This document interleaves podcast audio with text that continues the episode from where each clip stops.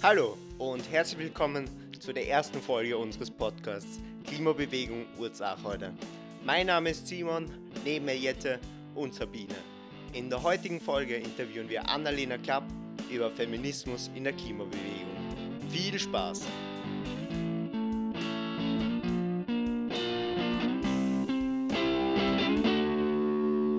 Hallo Annalena, ähm, schön, dass du heute da bist. Magst du dich am Anfang einmal für unsere Zuhörerin vorstellen? Äh, ja, sehr gerne. Mm, genau, mein Name ist Annalena Klapp, ähm, das Pronomen mit Sie. Ich bin Aktivistin, Autorin und Wissenschaftlerin, ähm, genauer gesagt Ernährungswissenschaftlerin und Doktorandin der Agrarwissenschaften. Und ich wohne in Berlin und arbeite dort als Fachreferentin für Ernährung und Gesundheit bei ProVeg International. Ähm, das ist eine Ernährungsorganisation, die ähm, sich eben für einen pflanzenbasierteren Lebensstil einsetzt. Und außerdem bin ich eben noch ähm, Hochschuldozentin im Bereich nachhaltige Ernährung. Und vor ein paar Monaten ist mein Buch Food Revolte erschienen, ähm, ein vegan-feministisches Manifest, in dem ich eben über die Notwendigkeit schreibe, Veganismus und Feminismus zusammenzudenken. Wenn du willst, kannst du gerne auch kurz sagen, wo man dir irgendwie folgen kann oder dich weiter supporten kann. Ja, ähm, ja, also supporten kann man mich natürlich, indem man äh, mein Buch kauft und am besten noch weiterempfiehlt, wenn es einem gefällt. Ansonsten, wenn ich, wenn nicht eben gerade eine Pandemie ist, halte ich auch regelmäßig Vorträge und für den Herbst sind auch wieder einige Lesungen und Vorträge mit mir geplant, deutschlandweit. Also Daumen drücken, dass das bis dahin wieder möglich ist. Und ansonsten habe ich noch einen Blog, der heißt, so wie mein Buch, Food Revolte, auf den ich auch regelmäßig Texte veröffentliche. Und dann gibt es mich eben auch noch bei Instagram und Facebook, ähm, ebenfalls unter dem Namen Food Revolte. Perfekt, vielen Dank. Ähm, dann haben wir jetzt noch drei kurze Entweder-Oder-Fragen, damit unsere Zuhörerinnen dich ein bisschen besser kennenlernen. Hm, die erste sollte, glaube ich, relativ einfach beantwortet sein. Und zwar ist das, trinkst du lieber Hafermilch oder Kuhmilch? ja, Hafermilch, definitiv. okay, und ähm, findet man dich eher auf einer Sitzblockade oder dabei ein Volksbegehren zu unterschreiben?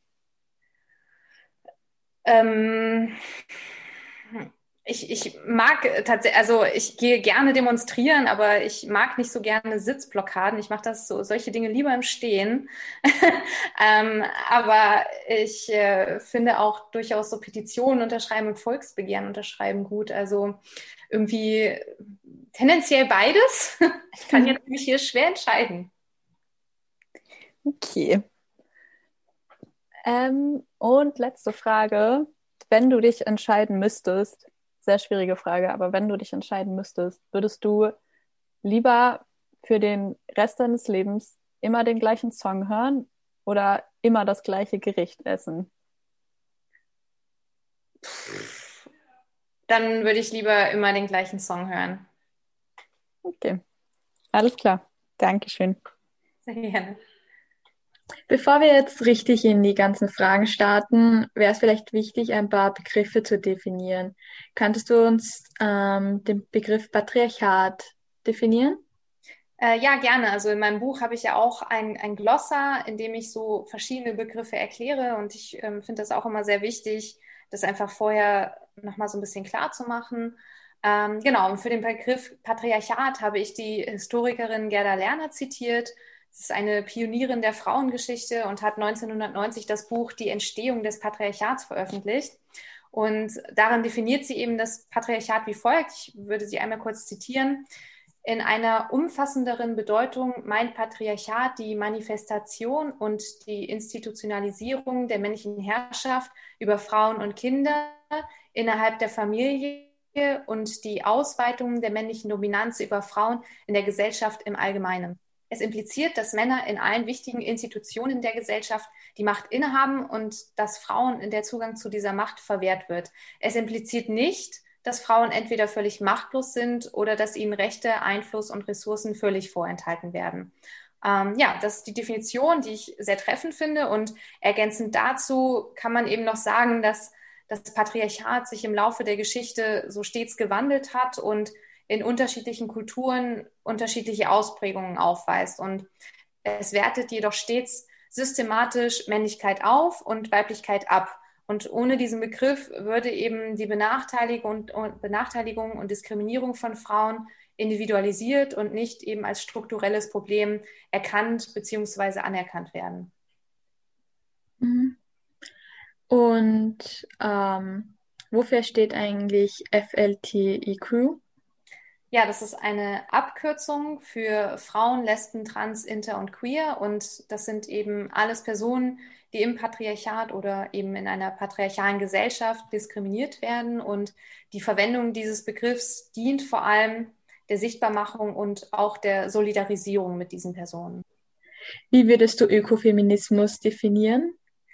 Ähm, ja, der Ökofeminismus weitet die Kritik an patriarchalen und kapitalistischen Machtverhältnissen auf ökologische Fragen und Anliegen aus. Und hier wird eben Umwelt- und Tierschutz sowie Klimagerechtigkeit als Teil feministischer Kämpfe betrachtet. Und ähm, also ich selbst tue mich tatsächlich auch ein bisschen schwer damit, eine klare Definition hier zu geben, denn es gibt einfach unterschiedliche Strömungen und Ansätze und damit gibt es eben auch nicht den Ökofeminismus.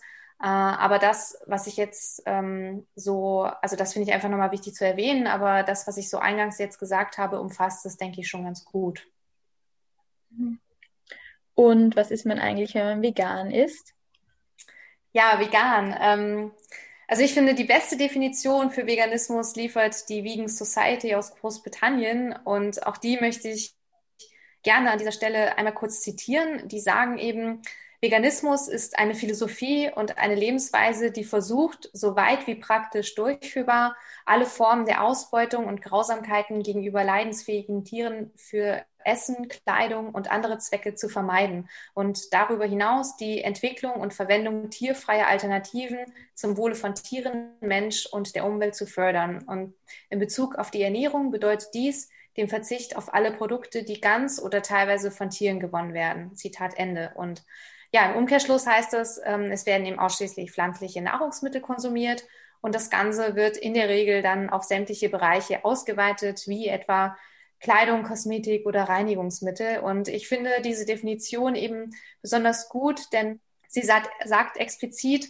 so weit wie praktisch durchführbar. Und das ist eben ein ganz wichtiger Punkt, denn wir leben nun mal in einer nicht veganen Welt und da wird man früher oder später an gewisse Grenzen stoßen. Und diesen Widerspruch muss man aushalten können und ähm, ja, weder von sich selbst noch von anderen Menschen eben Perfektionismus abverlangen. Danke. Ähm, nachdem wir jetzt gerade eben schon Veganismus angesprochen haben, ich glaube, in einem der ersten Kapitel von deinem Buch Food Revolte schreibst du über Fleisch und Feminismus.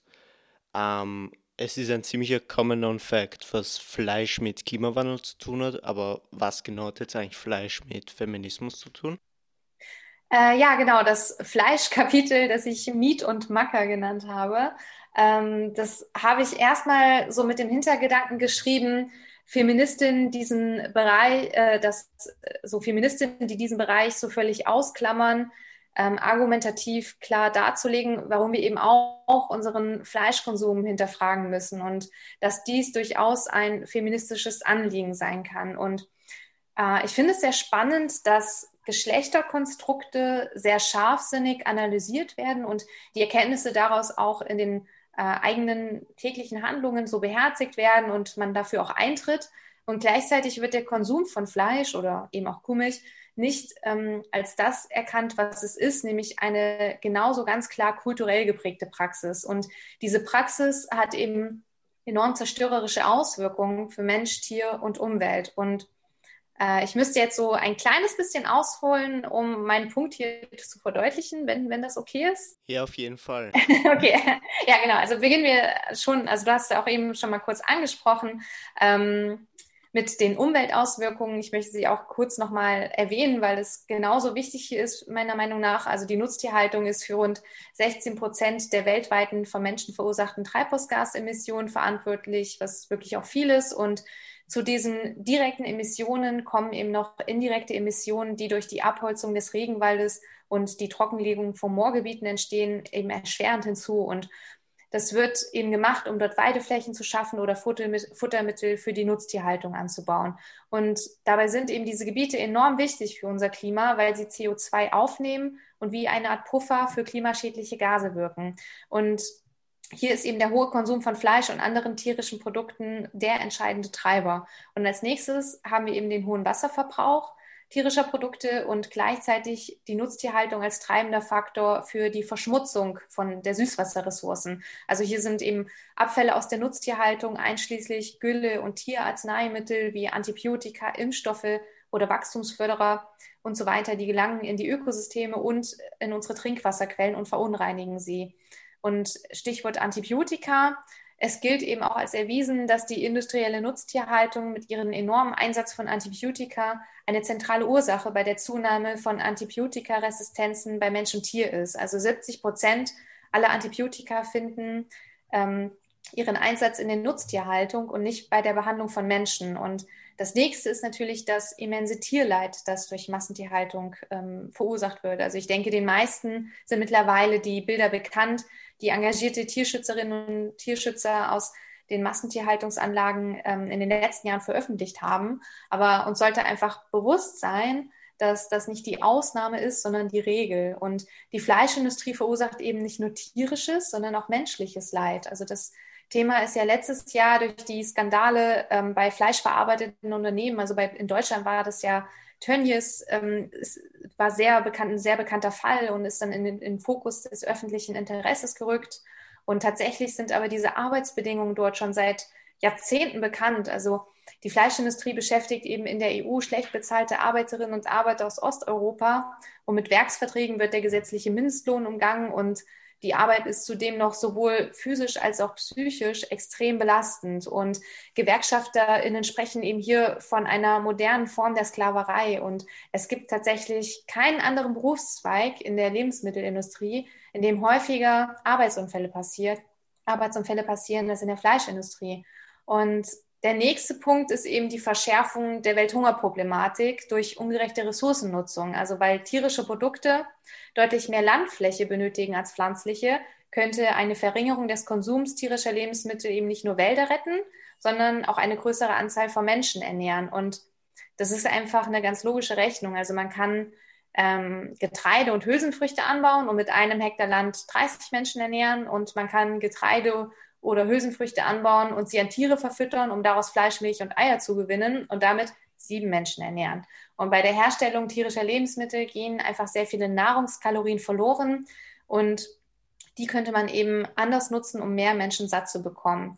Und dann, und darüber schreibe ich eben auch sehr ausführlich in meinem Buch, ist Fleisch eben auch ein ganz zentraler Teil äh, schädlicher Geschlechterstereotypen. Also eine Vorstellung, die eben auch ganz tief in die männliche Geschlechterrolle eingeschrieben ist, ist ja das Fleischessen. Denn ja, so in Anführungszeichen, echte Männer müssen Fleisch essen. Also diesen Satz haben vermutlich schon viele Menschen mal in irgendeiner Form gehört oder gelesen und auch zahlreiche Studien bestätigen, dass Männer, die Fleisch essen, von unserer Gesellschaft als maskuline eingestuft werden. Zudem fanden Forscherinnen eben heraus, dass auch Männer selbst glauben, dass Fleischessen sie männlicher macht. Und der Professor, der diese Studie, auf die ich mich da gerade beziehe, äh, veröffentlichte, der sagte in einem Interview, das fand ich äh, sehr, sehr spannend, dass Fleischkonsum ein Symbol des Patriarchats ist und diese Symbolik aus einer langjährigen Verbindung mit Männlichkeit, Macht und Potenz resultiert. Und die befragten Männer in dieser Studie,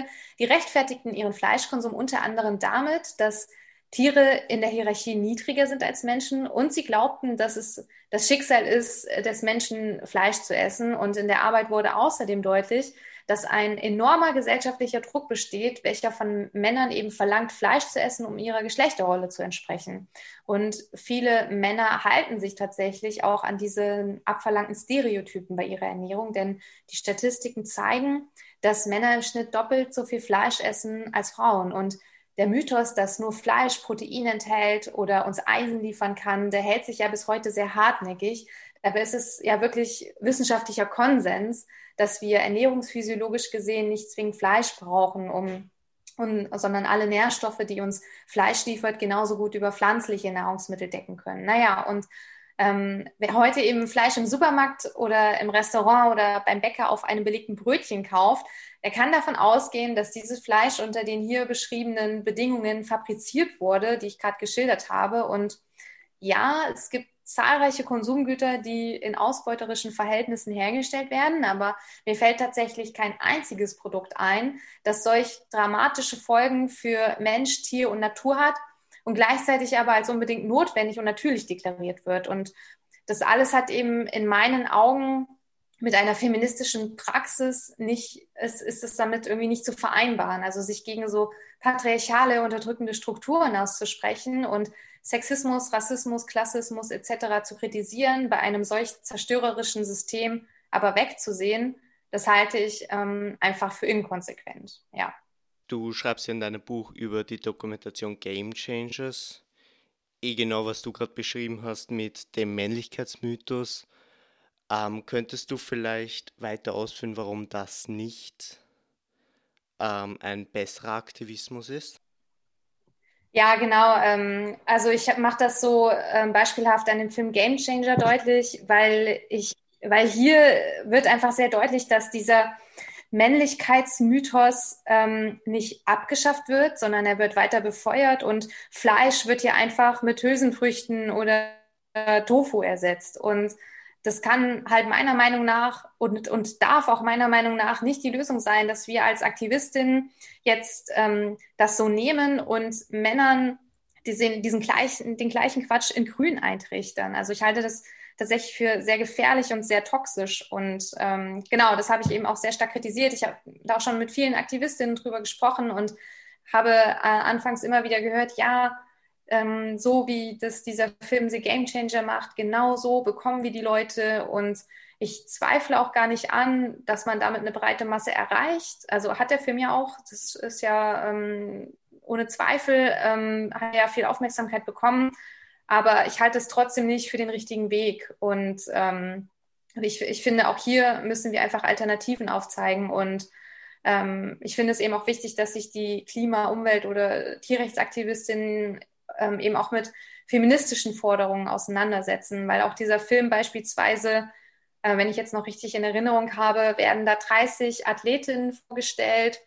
Und von diesen äh, Athletinnen sind gerade mal zwei Frauen und sonst werden wirklich nur Männer vorgestellt und dann wird auch wieder gesagt, na ja, da geht es aber auch vor allem um Kraftsport, aber auch im Kraftsport gibt es sehr viele Frauen. Es gibt auch sehr viele ähm, vegan lebende Frauen im, im Kraftsport. Und es wird einfach, die werden einfach unsichtbar gemacht. Und ähm, das ärgert mich. Also das finde ich auch grundlegend falsch, weil Frauen machen die Hälfte der Weltbevölkerung aus. Und wenn wir ihre Stimmen nicht hören, wenn wir immer nur weiße Männer nach Lösungen fragen und als Experten zitieren, dann werden wir auf der Stelle stehen bleiben. Und in der Ökonomie ist es ja mittlerweile gut erforscht, dass mehr Diversität in Betrieben zu besseren Ergebnissen führt.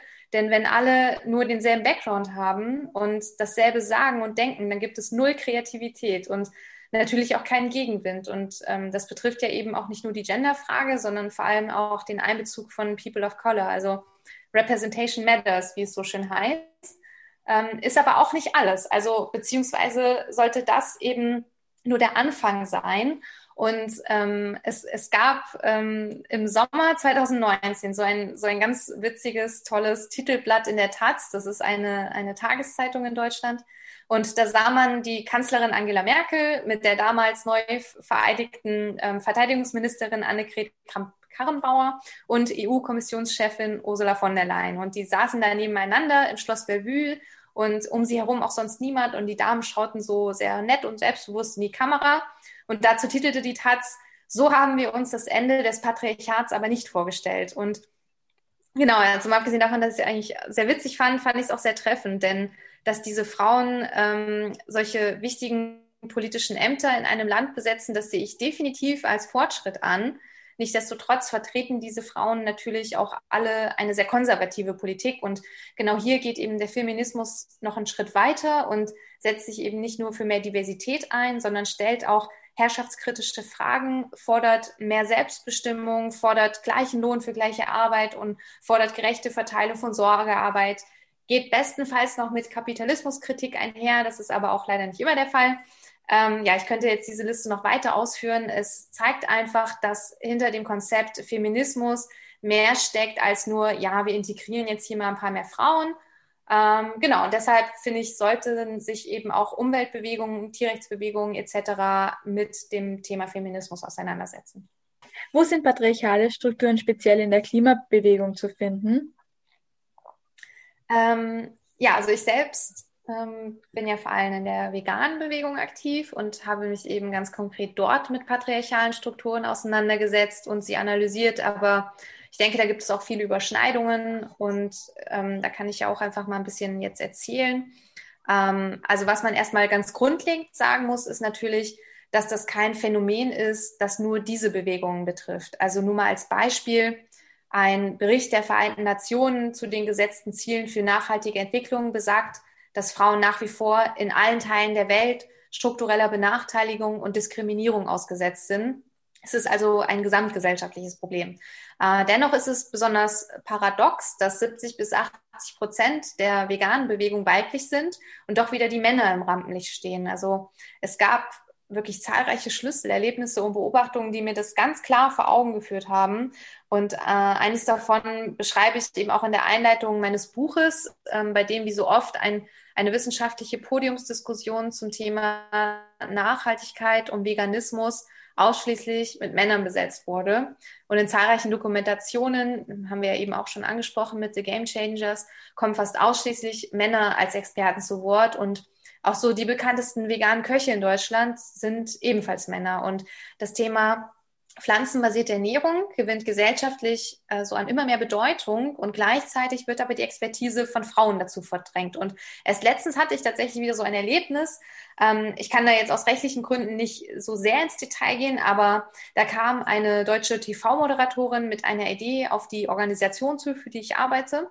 Und es ging darum, das Thema Veganismus in der Öffentlichkeit ähm, noch weiter zu pushen. Und in ihrem Konzept, Konzept ähm, hat sie jetzt so knapp, ich habe es nicht mehr ganz genau im Kopf, ähm, so knapp 30 Personen aufgeführt, die sie da gerne interviewen und vorstellen würde. Und davon waren es, glaube ich, 25 Männer. Also es war einfach sehr frustrierend wieder und es herrscht einfach ein Mangel an Glaubwürdigkeit gegenüber weiblichen Stimmen und es gibt ähm, diese sogenannte gläserne Decke, also eine, ähm, eine Barriere, an die Frauen, aber auch andere marginalisierte Gruppen trotz hoher Qualifikationen im Laufe ihrer Karriere stoßen und sie nicht weiterkommen lässt, sondern eben vor allem Männer und Männer auch irgendwie nur berücksichtigt werden. Gar nicht mal aus so einer also ich sage gar nicht, dass das irgendwie böswillig ist. Ich, so, ich, ich weiß auch, dass viele ähm, Menschen, die sowas organisieren, das tatsächlich aus so einer ähm, sehr unbewussten ähm, Handlung heraus machen. Und dieses Phänomen ist halt aber auch leider sehr gut erforscht. Also ähm, nur mal als Beispiel auch eine Studie der Uni Rostock zur audiovisuellen Diversität, die hat zum Beispiel ergeben, dass wenn ExpertInnen im deutschen TV zu sehen sind, liegt der Männeranteil bei 80 Prozent. Und auch dieses Muster lässt sich eben auch wieder rückschließend in vielen Bewegungen erkennen, die sich eigentlich als sehr progressiv begreifen. Und die Kabarettistin Michaela Dudley, ähm, die ich auch für mein Buch interviewt habe, die hat das mal so schön auf den Punkt gebracht und gesagt, letztlich ist jede Bewegung und jede Subkultur auch nur ein Mikrokosmos einer sexistischen und rassistischen Gesellschaft. Und ja, deshalb wundert es eben auch nicht, dass solche Strukturen sich dort wiederfinden lassen. Und sie sind äh, eben dort in unterschiedlichen Ausprägungen und oftmals nicht so platt und offensichtlich. Das macht sie aber nicht weniger falsch oder gefährlich. Und ähm, aber an dieser Stelle möchte ich auch tatsächlich ähm, nochmal die, ja, ich nenne es jetzt einfach mal so die neue Welle der Klimabewegung ähm, loben, also mit Fridays for Future und Co., weil äh, nicht nur die Proteste, ähm, sieht man ja, sind schon auch sehr weiblich dominiert, sondern man hat hier zum Beispiel im Gegensatz zur veganen Bewegung wirklich auch weibliche Galionsfiguren. Also ähm, ja, also da bekomme ich äh, tatsächlich schon fast Glückstränen in den Augen, wenn ich sehe, dass so junge Frauen tatsächlich in der Bewegung ein hohes Ansehen genießen und sogar von, von der Gesellschaft gehört werden und ähm, zu Diskussionsrunden eingeladen werden. Das ähm, freut mich ungemein. Und ähm, ja, in einer patriarchalen Gesellschaft lässt dann natürlich leider auch der Backlash nicht lange auf sich warten und diese Frauen werden dann auch mit enorm vielen Hasskommentaren in sozialen Medien überzogen. Ähm, aber auch davon darf man sich wirklich nicht entmutigen lassen. Ähm, auf der anderen Seite ähm, kam ja auch durchaus berechtigte Kritik. Ähm, ich glaube, die Fridays for Future Bewegung wurde ja zum Beispiel auch dafür kritisiert, ähm, zu akademisch und zu weiß zu sein. Ich hatte aber den Eindruck, und ähm, das ist jetzt auch nur meine persönliche Wahrnehmung, dass man doch sehr sportlich mit dieser Kritik umgegangen ist und diese Kritik auch wirklich konstruktiv aufgenommen wurde. Und hier kann ich auch wieder lobende Worte finden, denn oftmals trifft man dann bei solcher Kritik auch auf eine Abwehrhaltung. Und das habe ich bei den AktivistInnen so in dem Maße nicht wahrgenommen, sondern eher die Bereitschaft, ähm, es besser machen zu wollen. Und ja, das kann man jetzt im Prinzip auch so zusammenfassend sagen. Wer tatsächlich an einer gerechten und nachhaltigen Zukunft interessiert ist, der muss eben auch diese Probleme angehen. Und ähm, es geht eben nicht nur darum, es, es geht nicht darum, irgendeinen Schuldigen dafür ausfindig zu machen, sondern einfach die Menschen aufzufordern, so ihre klassischen patriarchalen Verhaltensmuster zu überdenken. Ja, auf jeden Fall danke. Und hast du schon mal selbst in deinem Aktivismus äh, mitgekriegt, dass deine Stimme weniger wertgeschätzt wurde als die eines Cis-Mannes? Ähm, ich so in so einem richtig konkreten Fall, wo das so eindeutig festgemacht werden konnte, würde ich nicht sagen. Ähm, eher so diese Sachen, die ich immer wieder beobachte, die ich auch eben geschildert habe mit dieser Anfrage oder dass äh, Podiumsdiskussionen ähm, dann ausschließlich mit Männern besetzt werden. Also sowas dann auch. Ähm, ich glaube, ich hatte, also das liegt vielleicht auch daran, dass ich auch ein recht selbstbewusster Mensch bin und ein, lautes Organ habe, ähm, dass ich da gut durchsetzen kann, äh, dass ich da selber diese Erfahrung so, so krass jedenfalls, dass ich wirklich sage, jetzt habe ich gemerkt, meine Stimme wurde nicht ernst genommen, noch nicht erlebt habe.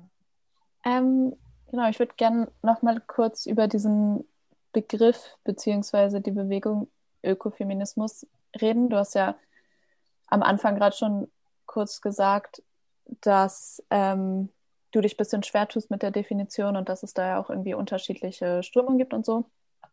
Ich habe am Anfang der Recherche, bin ich erstmal zu Wikipedia gegangen und habe danach geschaut. Und die Definition da ähm, ist so, ich zitiere kurz, Ökofeministische Ansätze gehen von der strukturellen Ähnlichkeit der Beherrschung der Natur und der Frau bzw. der weiblichen Reproduktionsfähigkeit und Produktivität aus. Und genau, Kritik wird halt oft ähm, an der Ableitung des Weiblichkeitsbegriffs aus der Gebärfähigkeit geübt. Ähm, am Anfang vielleicht kurz, bezeichnest du dich überhaupt jetzt als Ökofeministin? Und wie stehst du zu dieser Kritik? Mhm. Ja, das ist tatsächlich eine sehr gute Frage, über die ich auch schon oft nachgedacht habe. Ähm, und so ein allein von der Reproduktionsfähigkeit ausgehendes biologisches Verständnis von Geschlecht finde ich sehr kritisch und äh, kann ich auch nicht teilen, denn es ignoriert das soziale Geschlecht oder ähm, um es mit den Worten von Simone de Beauvoir zu sagen, man wird nicht als Frau geboren, man wird dazu gemacht.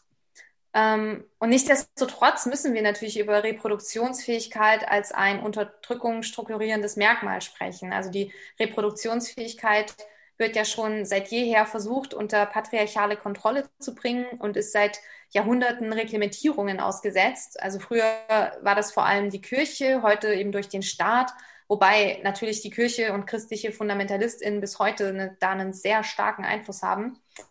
Ähm, ja, eine sehr spannende Doku fällt mir da gerade ein zu dem Thema, ähm, habe ich letztens erst gesehen. Die gibt es auf Netflix. Ähm, ich, will, äh, ich, ich, hoffe, es ist okay, wenn ich da mal kurz so eine Werbung mache. Äh, Reversing Row heißt sie, glaube ich, äh, wo anhand eben der USA gezeigt wird, wie sehr die Kirche und dann eben auch die Politik in die Selbstbestimmung von Frauen eingreifen.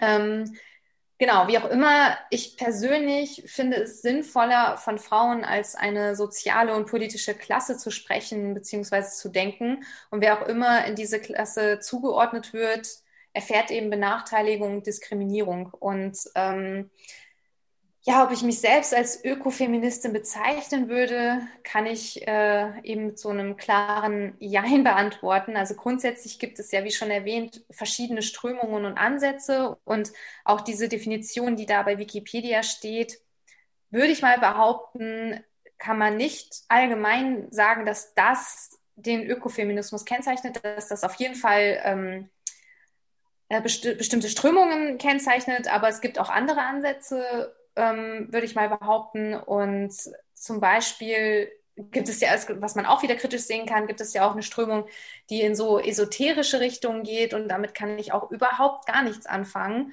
Ähm, in meiner Wahrnehmung spielen die aber heutzutage auch glücklicherweise gar nicht mehr so eine große Rolle.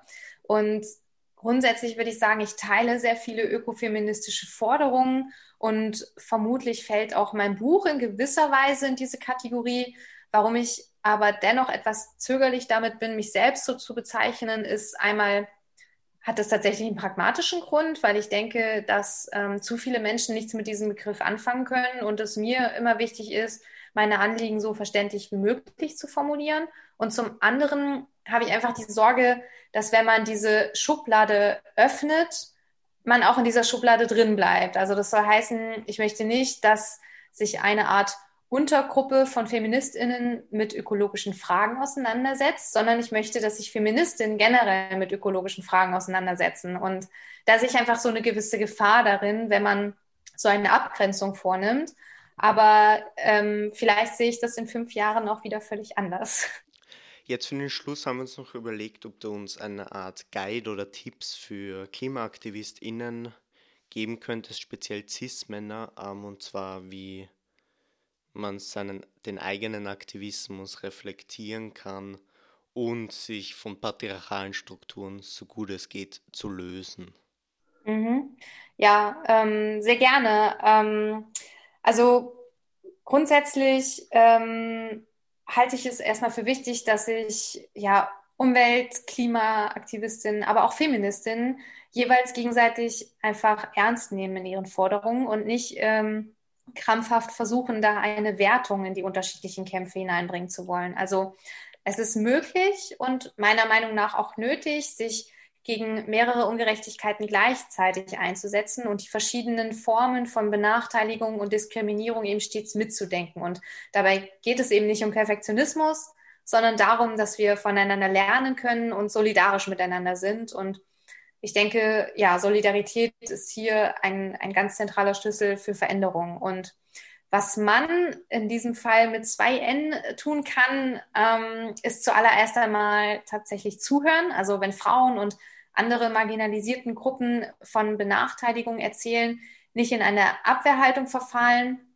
Also wenn deine Privilegien irgendwie in Frage gestellt werden, sondern einfach zuhören, reflektieren und lernen. Und als Mann bist du nicht dafür verantwortlich, dass Männer in einer patriarchalen Gesellschaft bevorteilt werden, aber du bist dafür verantwortlich, wie du mit diesem Wissen umgehst. Und als weißer heterosexueller Mann sollte man eben dazu bereit sein, auch beiseite zu treten, damit die Stimmen anderer gehört werden.